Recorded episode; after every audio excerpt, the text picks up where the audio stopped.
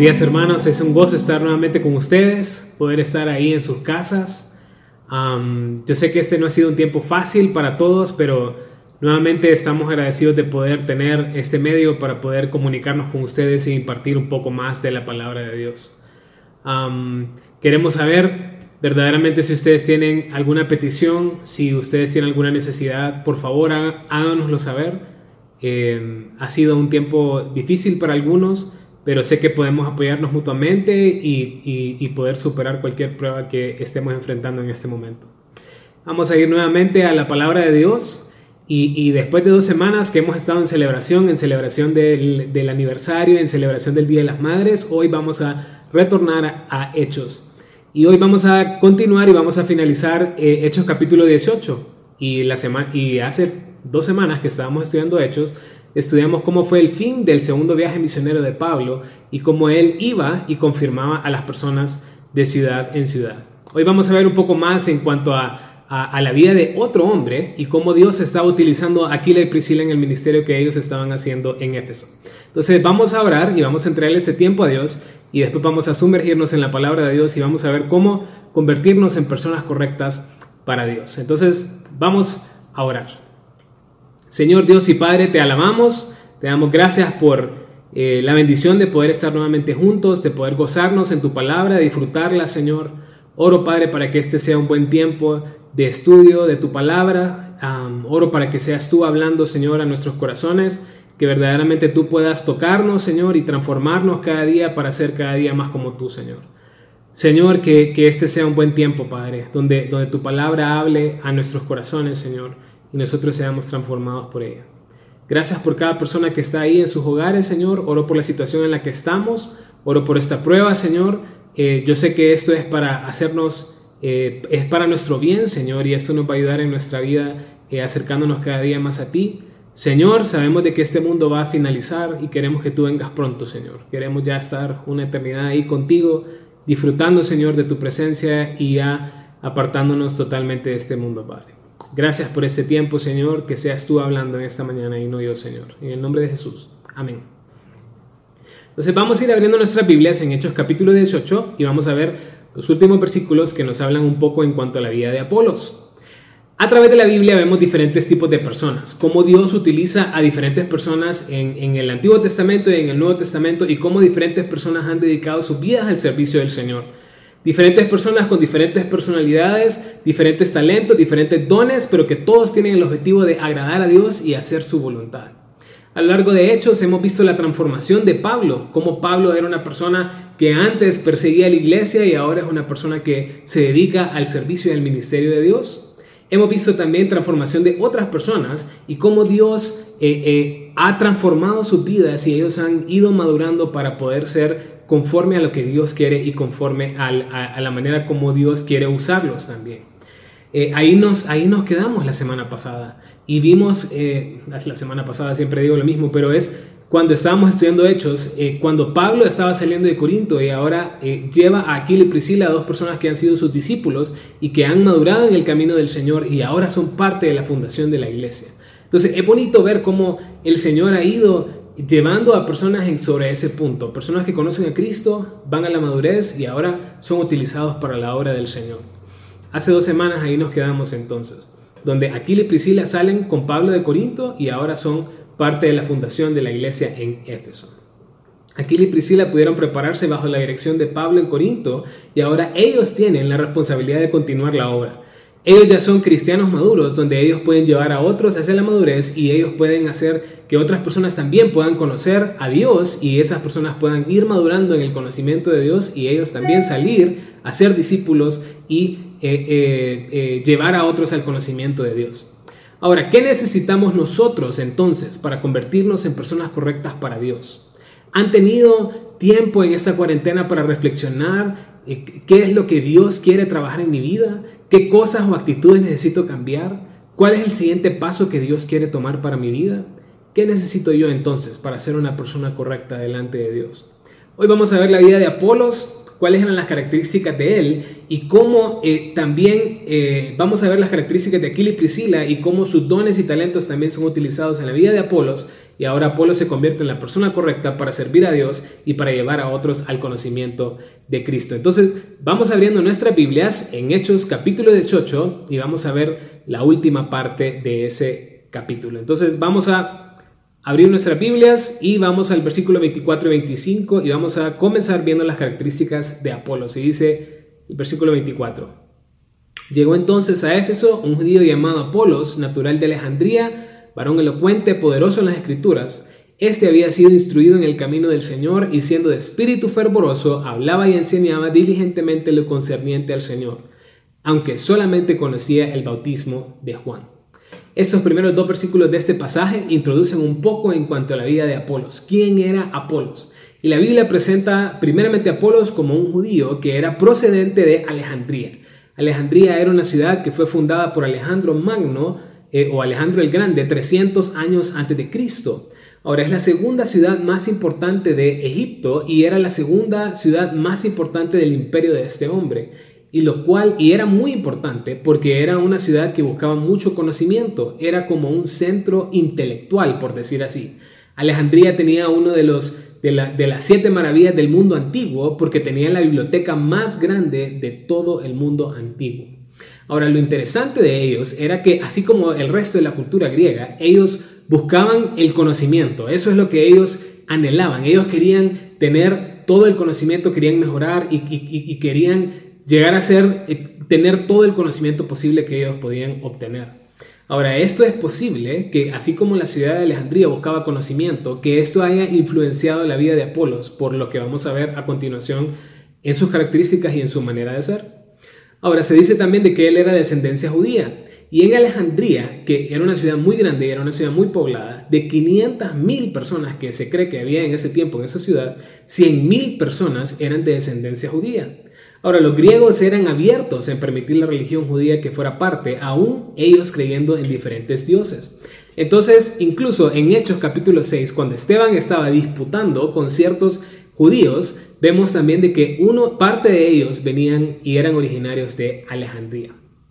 Entonces, antes de entrar en las características que vamos a estudiar en cuanto a la vida de Apolos, en Hechos capítulo 18, tenemos que ver un poco las escrituras eh, quién es Apolos y cómo lo muestra, eh, eh, cómo muestra la Biblia en cuanto a Apolos y, al nivel, cómo lo comparan con el, con el resto de las personas y con los apóstoles también.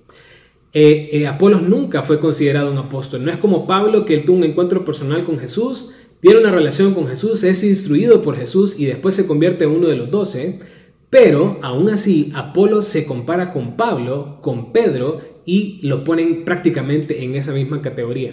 Si quieren, vamos a 1 de Corintios, capítulo 1, versículo 12, que nos habla un poco en cuanto a la comparación de Apolos con Pablo y con Pedro, y dice, quiero decir que cada uno de vosotros dice, yo soy de Pablo, y yo de Apolos, y yo de Cefas, y yo de Cristo. Entonces el pasaje nos está hablando como que ponen a los tres en la misma categoría. Ahora vamos a 1 Corintios 3, capítulo 6, y dice, eh, 1 eh, Corintios 3, versículo 6, dice, sea Pablo, sea Apolos, sea Cefas, sea el mundo, sea la vida, sea la muerte, sea lo presente, sea lo porvenir, todo es vuestro. Entonces, en esos dos versículos que acabamos de ver, se menciona a Apolos como que si estuviera en la misma categoría de esos dos apóstoles. Y de, y de, y de los apóstoles, dos de los que se mencionan más en toda la Biblia. Es más, todo el libro de Hechos se centra básicamente en, el ministerio que tuvo Pablo y en el ministerio que tuvo Pedro. Apolos fue un hombre muy utilizado por Dios y vamos a ver cuáles eran las características de la vida de él y cómo Dios lo transforma a él para ser el hombre correcto delante de él. las primeras dos características que vemos en estos versículos es que era un varón elocuente y era poderoso en las escrituras. Un varón elocuente. Ahora, la palabra elocuente que utiliza la Biblia aquí es una palabra bien singular porque no se utiliza en ninguna otra parte de la Biblia y tampoco caracteriza a otra persona o a otro personaje de la Biblia. Y lo que lo hace tan peculiar es de que la palabra elocuente aquí no solo habla en cuanto al nivel de oratoria, sino que también habla en cuanto al nivel de preparación de Apolos. Habla de su nivel de educación. Un hombre que puede hablar, que expone con autoridad por la preparación que este hombre tiene. Ahora, creo que para que nosotros podamos tener autoridad para exponer la palabra de Dios necesitamos mucha preparación. Y esa es una característica que todos los pastores deberían tener. Toda persona que expone la palabra de Dios debería ser una persona que tiene mucha preparación y mucho tiempo dedicado en el estudio de la palabra de Dios. A lo largo de mi caminar con el Señor me he encontrado a diferentes personas que tienen un gran llamado a servir, pero que nunca se dedicaron a estudiar las palabras de Dios ni tomaron tiempo para prepararse en las escrituras. Tener el deseo de ser un ministro del Señor debe ir a la par de la preparación. Por ejemplo, para ser un médico, una persona necesita ocho años de preparación como mínimo, porque puede ser mucho más si, si saca especialidad y una subespecialidad. Para dedicarme a la obra de tratar con la vida espiritual de las personas, debo ser una persona que invierte mucho en la preparación y en el estudio de las escrituras. Ahora, si comparamos un poco en cuanto a la vida de Apolos con la vida de Pablo, la manera como describe las escrituras a Pablo, vemos que él era un hombre muy preparado y eso todos lo sabemos por la manera como escribe sus cartas. Pero en cuanto a la oratoria, Pablo nunca fue elogiado por las personas. Es más, si vemos pasajes como 2 de Corintios, capítulo 10, versículo 10, el versículo dice, porque a la verdad dicen, las cartas son duras y fuertes, mas la presencia corporal débil y la palabra menospreciable. O sea que cuando comparaban a Pablo con otras personas, lo ponían como una persona de presencia corporal débil. Y cuando habla de que su palabra es menospreciable, habla de la manera como expone delante de las personas.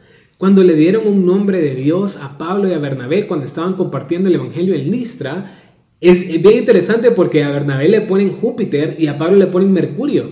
O sea, uno de los planetas más pequeños que existe.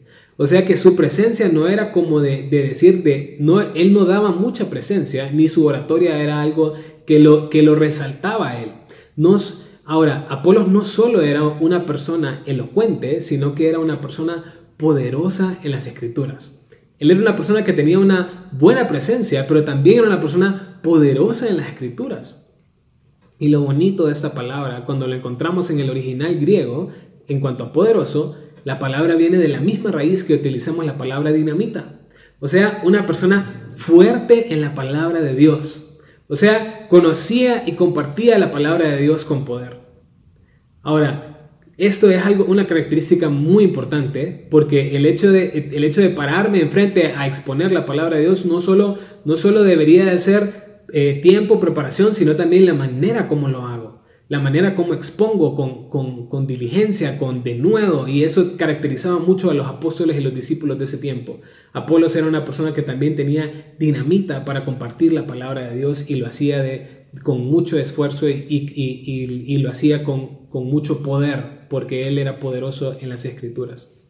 Vamos a seguir viendo las características de Apolos en el versículo 25 y dice, este había sido instruido en el camino del Señor y siendo de espíritu fervoroso, hablaba y enseñaba diligentemente lo concerniente al Señor, aunque solamente conocía el bautismo de Juan. Ahora, la, la siguiente característica que podemos ver en la vida de Apolos era que era un hombre instruido en el camino del Señor. Ahora, literal, la palabra instruido viene de la palabra catecismo. O sea que es una persona que había sido instruido por repetición o instrucción de otra persona. Ahora, solo con esta característica vemos de que Pablo y Pedro tenían eh, como una ventaja sobre Apolos, porque ellos habían sido instruidos directamente de parte de Jesús.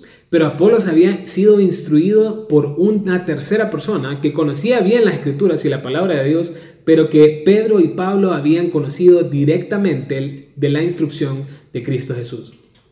Ahora, aún así, siendo una persona instruida por otra persona, él conocía muy bien el camino del Señor.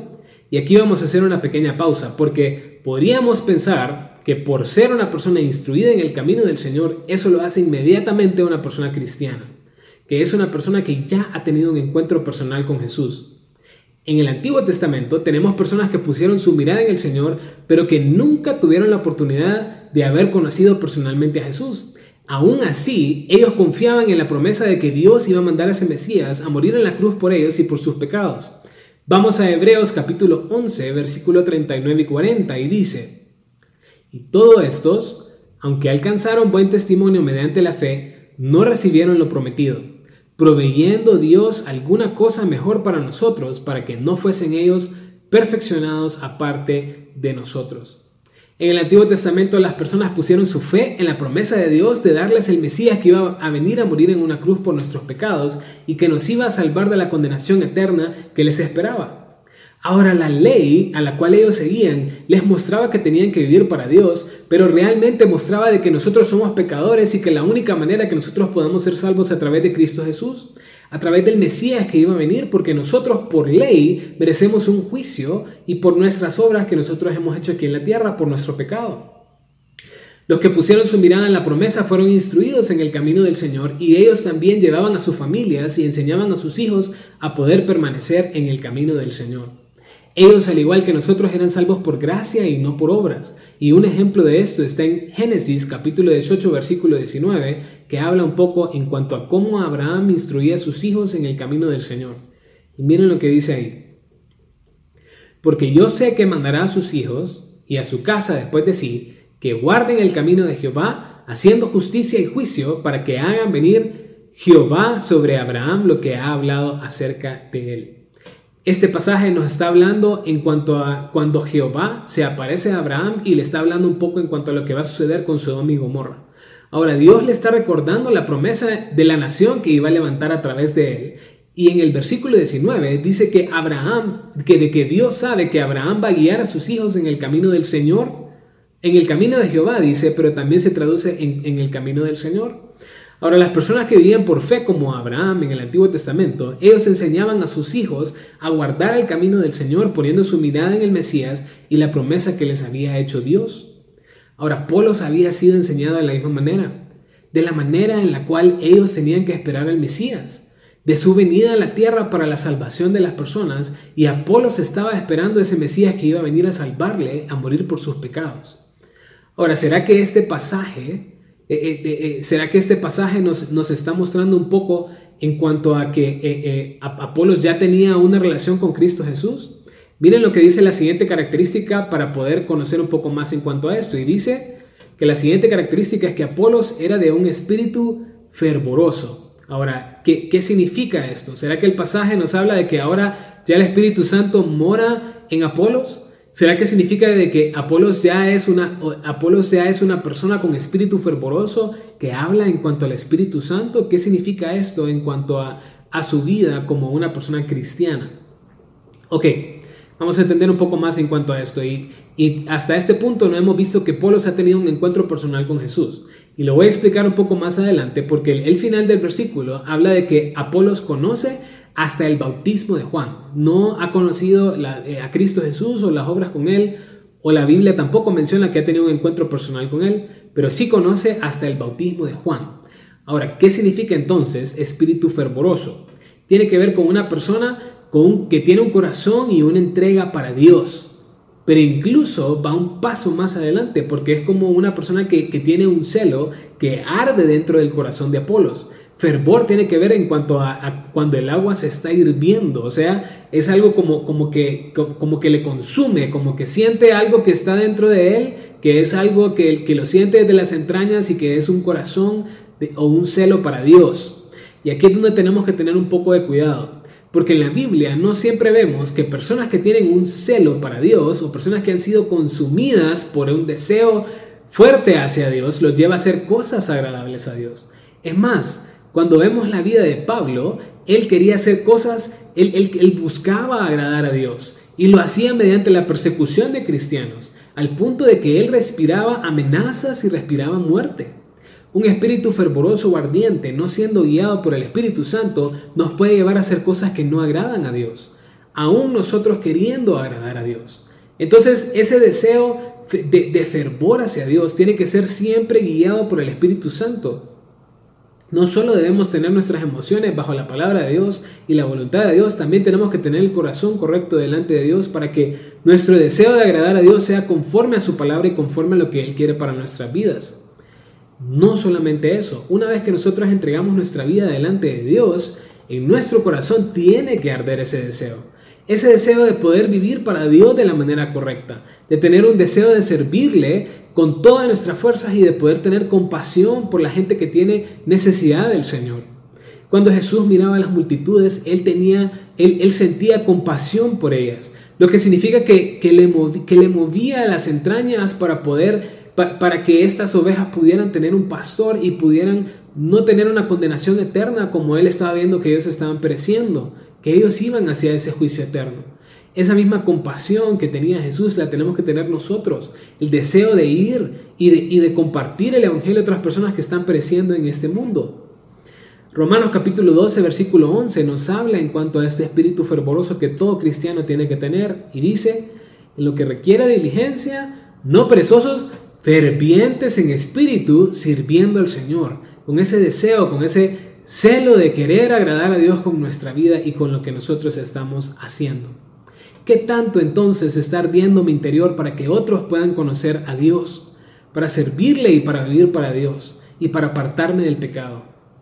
Y la última característica que podemos ver de Apolos en este versículo es que él hablaba y enseñaba diligentemente lo concerniente al Señor. Y la palabra diligentemente tiene una connotación aún mayor de lo que nosotros ya conocemos en cuanto a diligencia, porque la palabra tiene que ver con ser precisos, con exactitud. Apolos era una persona que se preocupaba para que la palabra de Dios fuera conocida de la manera correcta.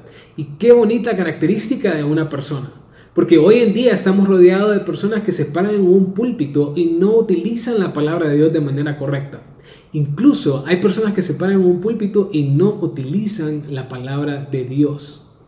Un versículo muy conocido de la palabra de Dios que tiene que ver en cuanto a la manera como yo tengo que exponer la palabra de Dios está en 2 de Timoteo capítulo 2, versículo 5 y dice, Procura con diligencia presentarte a Dios aprobado como obrero que no tiene de qué avergonzarse, que usa bien la palabra de verdad.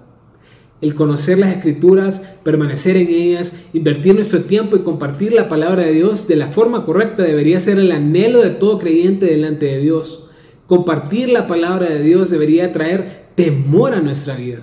Temor porque estamos parándonos delante de las personas a hablar la palabra de Dios y eso va a influir en la eternidad de las personas. Nosotros somos instrumentos para compartir la palabra de Dios y, tenemos que ser instrumentos útiles al momento de hacerlo. Y no estoy hablando solamente de pararme en un púlpito, sino en un discipulado en compartir el Evangelio uno a uno hacia otra persona. Compartir, debemos tener el deseo de compartir la palabra de Dios con precisión y exactitud.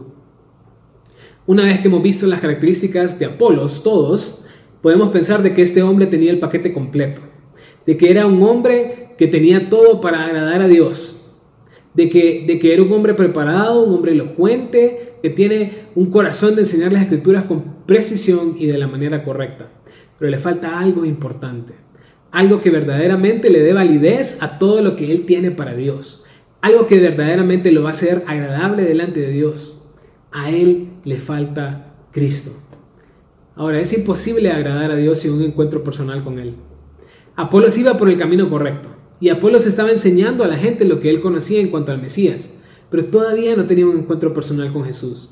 Es más, había invertido su vida en el conocimiento del Señor y enseñaba a otros a seguirle y eso creo que eso había perdido el pueblo de Israel porque les importaba más sus tradiciones y su ley que verdaderamente buscar al Mesías que tenían enfrente de él.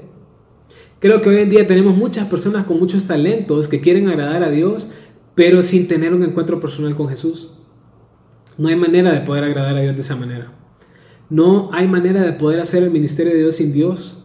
Y, la semana pasada David, eh, eh, cuando estaba hablando en cuanto al, al aniversario hace dos semanas, Vemos de que él hablaba de que es imposible hacer eh, el ministerio de Dios en nuestras propias fuerzas.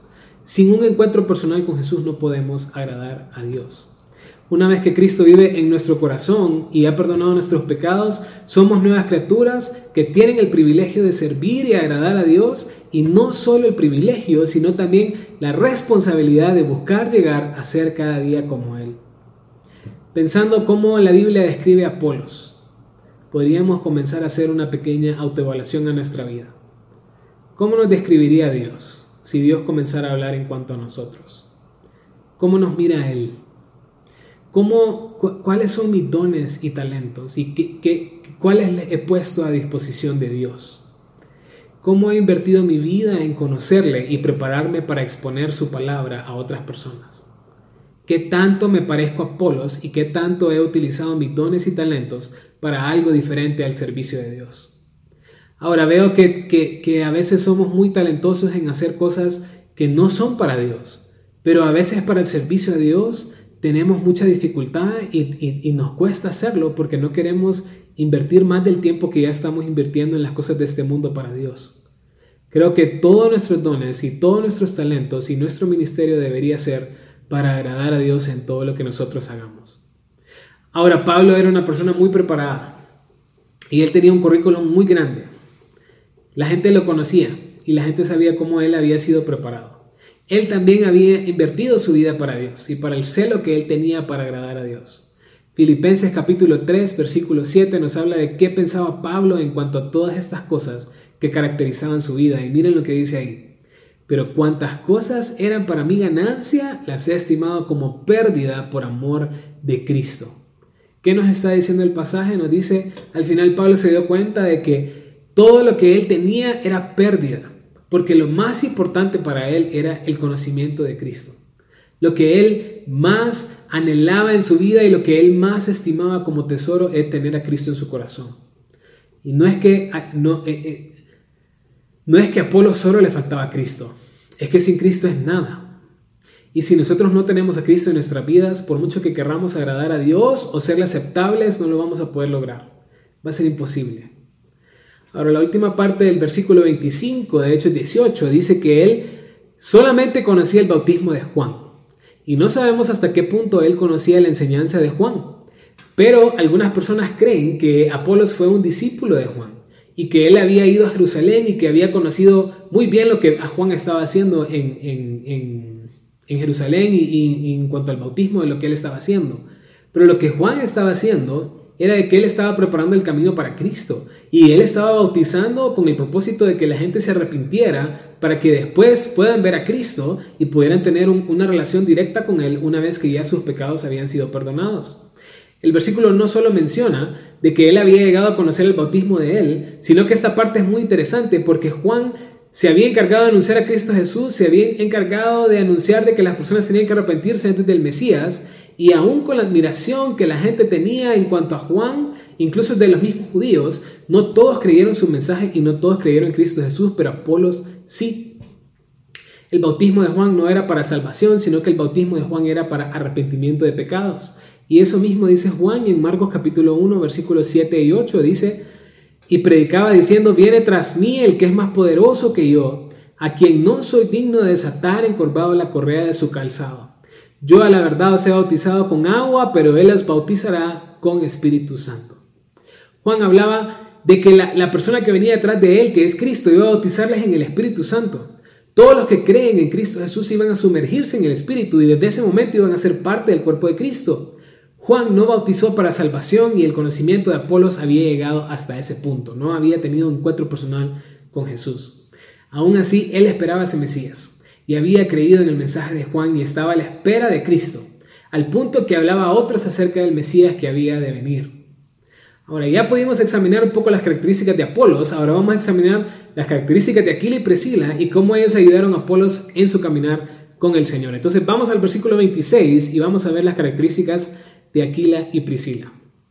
Y dice, y comenzó a hablar con denuedo en la sinagoga, pero cuando lo oyeron, Priscila y Aquila le tomaron aparte y le expusieron más exactamente el camino de Dios.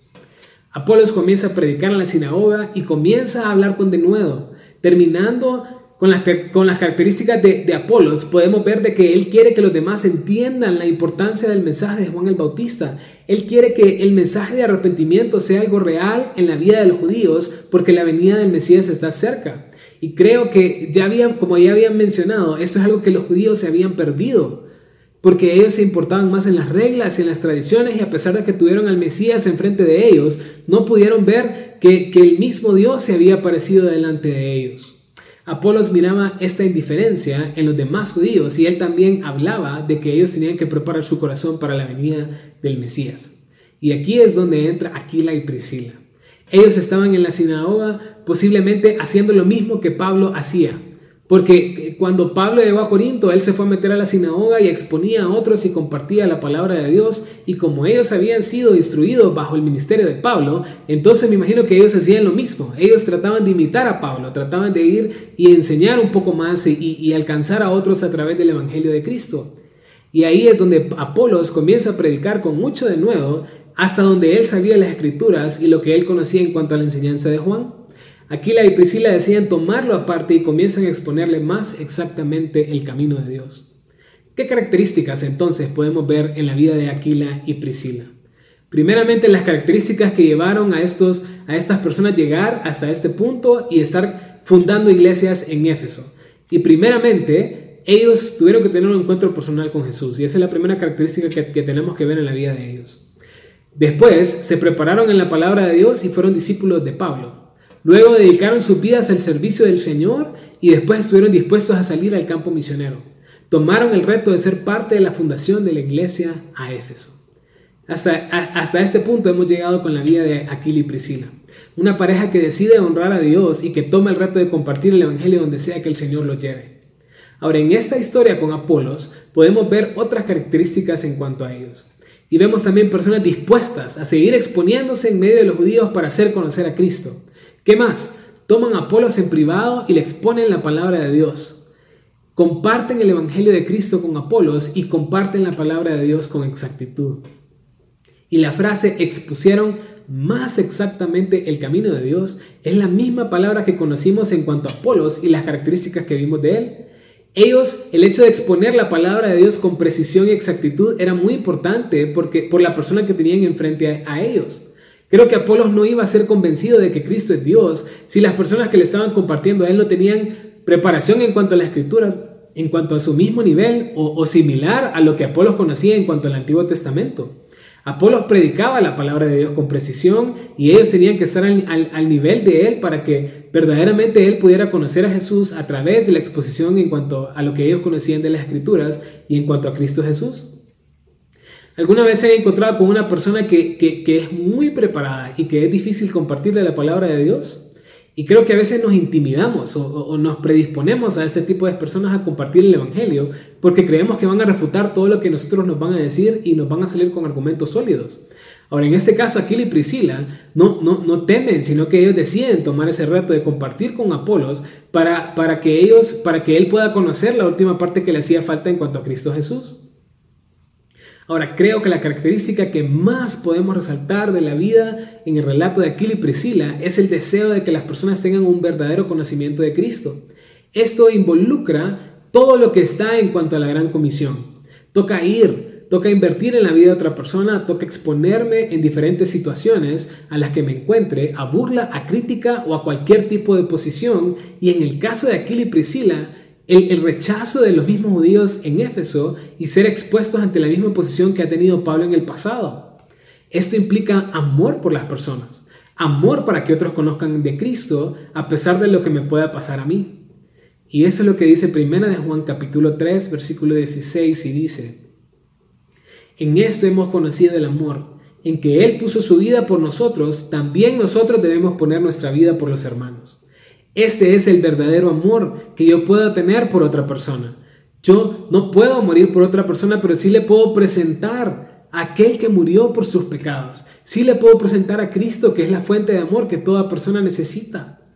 Ahora, ¿qué tanto amor tengo por la vida de otras personas? ¿Qué tanto estoy dispuesto a exponerme para que un alma no se pierda por una eternidad? ¿Qué tan preparado estoy para mostrar la palabra de Dios con exactitud como lo hizo Aquila y Priscila? ¿Qué tanto estoy dispuesto a hacerlo? A predicar el Evangelio a personas como Apolos. La última parte, en el versículo 27 y 28, vamos a ver las características de la persona correcta para Dios, cómo fue la transformación de Apolos y qué características tiene él ahora en su vida. Y dice el versículo 27, y queriendo él pasar a Acaya, los hermanos le animaron y escribieron a los discípulos que le recibiesen. Y llegando él allá fue de gran provecho a los que por la gracia habían creído, porque con gran vehemencia refutaba públicamente a los judíos, demostrando por las escrituras que Cristo, que Jesús era el Cristo. Una vez que Aquila y Priscila le muestran a Cristo a Apolos, él tiene un encuentro personal con Jesús y ahora él puede salir a compartir en cuanto a Jesús con el Espíritu Santo dentro de él. Ahora, todos sus talentos y todas las características que vimos al principio ahora son direccionados bajo el camino correcto, con el conocimiento correcto y ahora puede conocer y dar a conocer la totalidad del Evangelio de Dios. Una vez que conoce de Cristo, Pablo quiere pasar a Acaya. Ahora, ¿qué hay en Acaya? ¿Qué, ¿Qué podemos encontrar ahí? En Acaya está Corinto, y eso ya habíamos visto antes. Posiblemente él tenía el deseo de compartir el Evangelio en ese lugar, principalmente por la posición que se había levantado de los judíos hacia Pablo. Él, si se recuerdan, lo último que habíamos visto en cuanto a Corinto fue que Pablo se presenta delante de Galión, que era el procónsul, porque los judíos le habían expuesto delante de él. Posiblemente Apolos tenía el deseo de que otros judíos pudieran encontrar la verdad a sí mismo como él había encontrado en cuanto al Mesías. El mismo amor que había mostrado Pablo al conocer al Señor lo ha mostrado Aquila y Priscila y en este caso también lo muestra Apolos. Una vez que tiene un encuentro personal con Cristo, el deseo es que otros puedan salir de ese mismo error y que vengan al conocimiento de la verdad. El deseo de ir y hacer discípulos se vuelve inmediato en el corazón de Apolos. Y el patrón de las personas que hemos visto en Hechos ha sido de, que ellos conocen a Cristo Jesús, se preparan y luego tienen el deseo de salir y ser usados por Dios para que otras personas puedan conocer el Evangelio de Dios y ir donde Dios les mande. El deseo de misiones, de salir y compartir el Evangelio y de hacer discípulos se vuelve algo natural en la vida de las personas. Y creo que una evidencia clara de que verdaderamente hay una transformación en nuestro corazón por Cristo Jesús es el deseo de que otros conozcan al Señor. ¿Qué tanto estamos dispuestos a salir a compartir el Evangelio con otras personas? ¿Qué tanto me estoy convirtiendo en una persona correcta para el servicio del Señor? ¿Y qué tanto soy un instrumento útil para la obra de Dios? Luego vemos como Apolos fue de gran provecho para aquellos que habían creído por gracia en Corinto hasta el punto donde vemos que la gente decía del ministerio de él en comparación al ministerio de Pablo. Miren lo que dice 1 Corintios 3, versículos 5 y 6 y dice, ¿qué pues es Pablo y qué es Apolos? Servidores por medio de los cuales habéis creído, y eso según lo que a cada uno concedió el Señor. Yo planté, Apolos regó, pero el crecimiento lo ha dado Dios. El ministerio de Apolos fue al punto donde el mismo Pablo reconoce la obra que él hacía en Corinto. Al punto de que Pablo fue quien hizo la obra inicial, quien plantó la semilla, pero Apolos fue quien ayudó a que la palabra de Dios fuera regada y al final el crecimiento lo da Dios. Apolos tenía un, un, corazón por aquellos judíos que todavía no habían conocido al Señor y eso es lo que dice el último versículo, el versículo 28 dice, porque con gran vehemencia refutaba públicamente a los judíos, demostrando por las escrituras que Jesús era el Cristo. Con gran vehemencia, con gran confianza refutaba a los judíos públicamente. Ahora, no me imagino un debate con Apolos. No, no me imagino un debate con una persona que conocía a tan precisión las escrituras. Un hombre que, que, que verdaderamente conocía la palabra de Dios y que la quería compartir con la misma precisión. La verdad es que las escrituras todas apuntan a Cristo y no hay manera de negarlo. ¿Qué tanto podemos compartir la palabra de Dios con otros? ¿Qué tanto podemos sacar a otros del error y ayudarlos a salir de la condenación eterna? ¿Qué tanto estamos dispuestos a salir y a ser discípulos como Pablo, como Priscila y Aquila y como Apolos? Con las personas difíciles, con los intelectuales, con los preparados, con toda persona que Dios nos dé la oportunidad de estar delante de nosotros. Podemos tener muchas buenas características en nuestra vida, muy, muy buenas intenciones, pero sin Cristo no somos nada. Y por ahí es donde tenemos que comenzar. ¿Tengo una relación con Cristo Jesús?